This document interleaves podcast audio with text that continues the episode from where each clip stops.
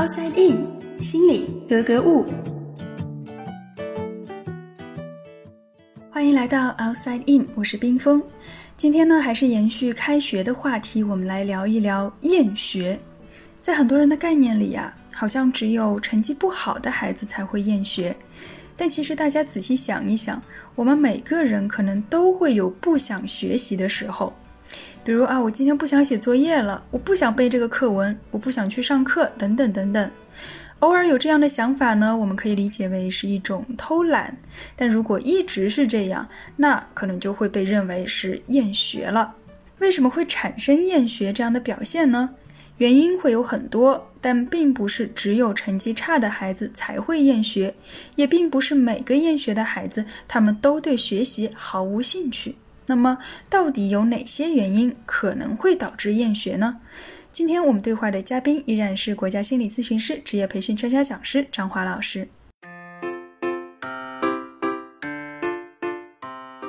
张老师你好，哎，你好。说到孩子厌学，可能家长会最心烦了。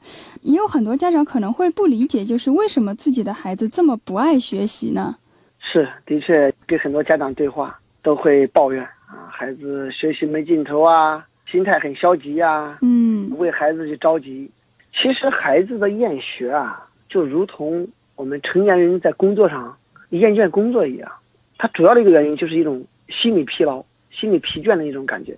不同的孩子厌学的方式、厌学的这种缘由啊，都不太一样。嗯，比如有的孩子他是因为学习没有动力、没有激情，那有些孩子呢是对学习没有兴趣。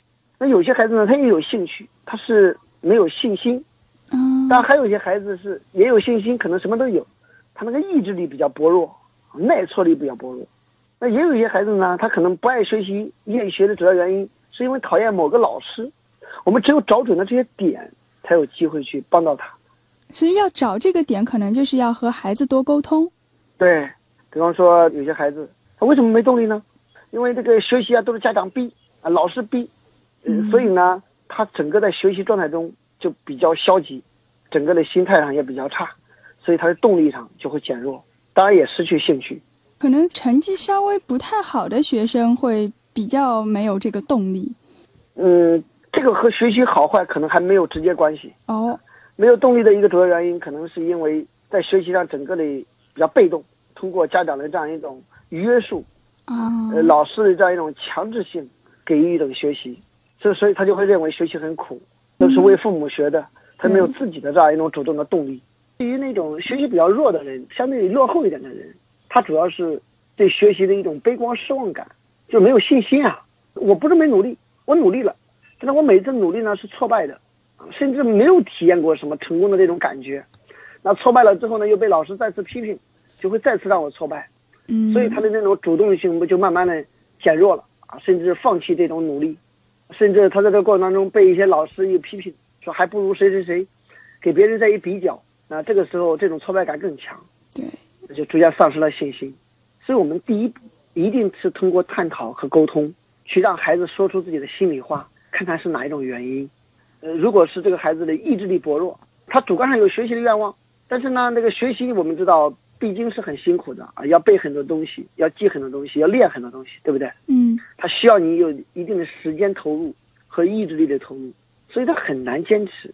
如果碰到这样一种孩子，可能父母如何去鼓励他坚持下去，或者在平时生活当中，不光是在学习上，在其他方面都是在培养他的一些意志力、一些塑造、耐挫力的一些塑造。一旦在孩子打退堂鼓的时候，就给他一种很强的支持，而不是骂，而不是责备。那这个时候可能就能很好的去让这个孩子再坚持下去。那当然，对于刚才我们说的没有动力的孩子，我们如何让孩子在一种宽松情况下去看到学习对他来说将来的意义，以及在学习当中找到一种乐趣，或者用一种娱乐的方式去学习，在轻松的状态下去学习，而不是说在这种逼迫的状态下让他感觉就很烦躁。每一次学习和烦躁相结合，他每一次想起学习就是烦躁的。对，在这个学习当中找到这个乐趣，这样就可以化被动为主动。对呀，因为很多孩子他会逆反啊，你越是逼他学，那这个时候孩子呢就更加反抗啊，越压越反抗。所以，如何培养孩子从心理上对学习的一种喜爱，然后他自己明白学习对我来讲我的意义，当孩子做到这些之后，家长呢要再给孩子一些及时的鼓励，来增强他们这种信心。当然呢，也能够用一些科学的方法给他一些引导，包括帮助孩子合理的设计一些啊目标，嗯，合理的规划一下时间。那我想，这个孩子他学习的主动性就比较强。有很多的原因都会影响到我们对于学习的积极性，而在我们大多数人谈论厌学的时候啊，可能往往会说到一种，就是那些成绩差又不努力，然后又破罐子破摔的孩子。是什么让他们如此消极的对待学习呢？我们还是来听张华老师是怎么说的。可能很多孩子啊，在学习当中，因为这样一种重复的失败，或者说因为外界的这样一种惩罚。造成了一种非常无可奈何的这样一种听外界摆布、随你明白吧这样一种心理状态。在心理学上有一个专有的实验研究啊，我们把它称为一个概念，叫习得性无助。就是当一个人或者一个学生，他重复去犯一些错误，经受一些失败，或者因为外界的原因遭受一些惩罚，他往往会造成一种任由外界摆布的一种行为，随你便吧，自己呢形成一种。对现实的无望、无可奈何的这样一种行为和心理状态，这个实验呢，最早的时候是美国的一个心理学家在上个世纪七十年代的时候做过的一个研究。他们起初是对动物进行研究，他们把狗关在一个笼子里，然后呢，只要发出一个声音响声，就给这个狗啊施加一种电击，它就会在这个笼子里狂跑不止。连续这个电击之后啊，狗慢慢的开始趴在这个地上，停止哀叫了，也不狂跑了。你甚至把这个，嗯，对你甚至把这个笼子的门打开，这个狗不逃。笼子打开，它也不出去吗？对的，它反而不动了。可能你就来吧，你就继续来电吧。本来可以主动逃避的，却绝望的在等待着痛苦的来临。那其实，在对人类的这样一种观察的实验当中，心理学家发现，人类也会有这样一种习得性无助的这样一种表现。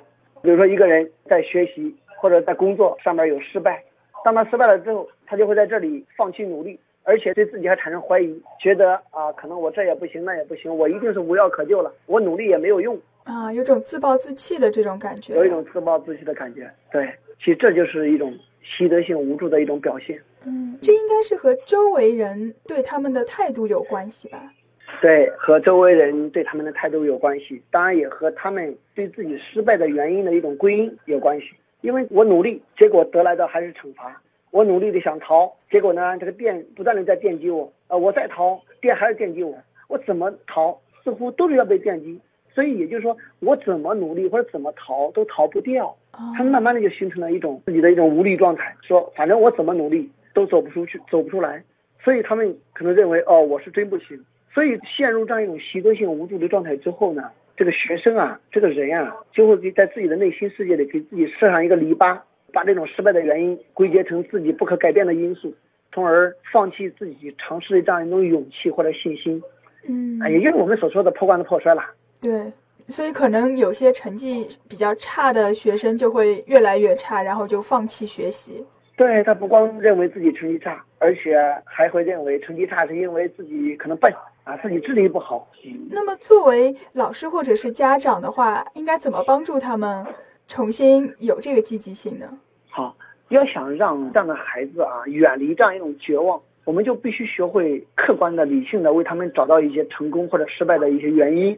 那作为家长或者作为老师怎么做呢？我想有这样三个方面。第一个方面就是要学会理解孩子这种无助的状态，就是他内心里已经很无助了，很无望了。作为家长呢，你要理解他也不是曾经没努力过，曾经可能很努力过，做过付出。但是发现不管怎么努力，通常都失败，很少体验那种成功的感觉。所以这一次一次的失败呢，就促使他们对自己呢归出一些不正确的原因，啊，比如说认为自己笨啊，认为自己能力不强啊，认为自己智商差啊，认为自己不是学习的料啊，所以他开始主动放弃，举起了白旗。这样的学生呢，也就是说他曾经是努力过的。我们家长要接受他这一点，要能够理解这个孩子为什么会这样的，而不是说你要努力呀，你要努力呀，嗯，而要去学会理解他什么呢？就是说，我知道你不是没努力，你努力了，可是这一次一次的失败让你感觉很无望，嗯，所以他现在的不努力也不是说我故意要这样，对，你要理解他不是故意的，要接纳他这一份低落的情绪。你要知道，这种类型的人往往是因为老师或者家长给不到他表扬，长期让他们被忽视，他们逐渐的他丧失了这样一种自信心、自尊心，变得破罐子破摔起来。这也是习得性无助学生的一种群体形成的原因。所以他这种无助感，他是习得的，而不是天生的。那第二点呢，就是习得性无助这种现象的产生啊，它往往是在于一个人归因的方式不同，他往往归因啊，归成自己内在的一些原因，因为内部原因往往是在短期内很难改变的。你比如说我归为我笨，那我笨意味着我学习能力差，那我短期内就学不好，所以他们就更容易比别人感觉内疚、感觉自卑、感觉沮丧，所以他就认为自己的努力是没有用的。那第三点呢？作为老师啊，或作为家长，要对孩子多一些肯定和鼓励，因为只有肯定和鼓励，才能提升他们的自信心和主动性。对，才能让他们知道我努力是有用的。对，因为其实大多数的孩子在刚上学的时候都是积极向上的，充满热情，他们对一些事情也都是愿意尝试的。所以，当你在肯定和鼓励的情况下，他就能够重新找到这一份自信。最好还是在最开始，老师和家长都注意自己的一些态度或者言行，不要让孩子进入到这种无助的状态当中。对，好的，谢谢张老师。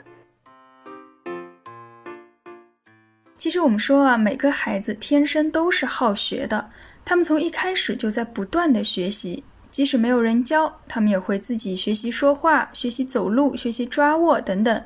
当然了，他们也会学习如何偷懒、如何撒谎、如何利用这个世界的游戏规则。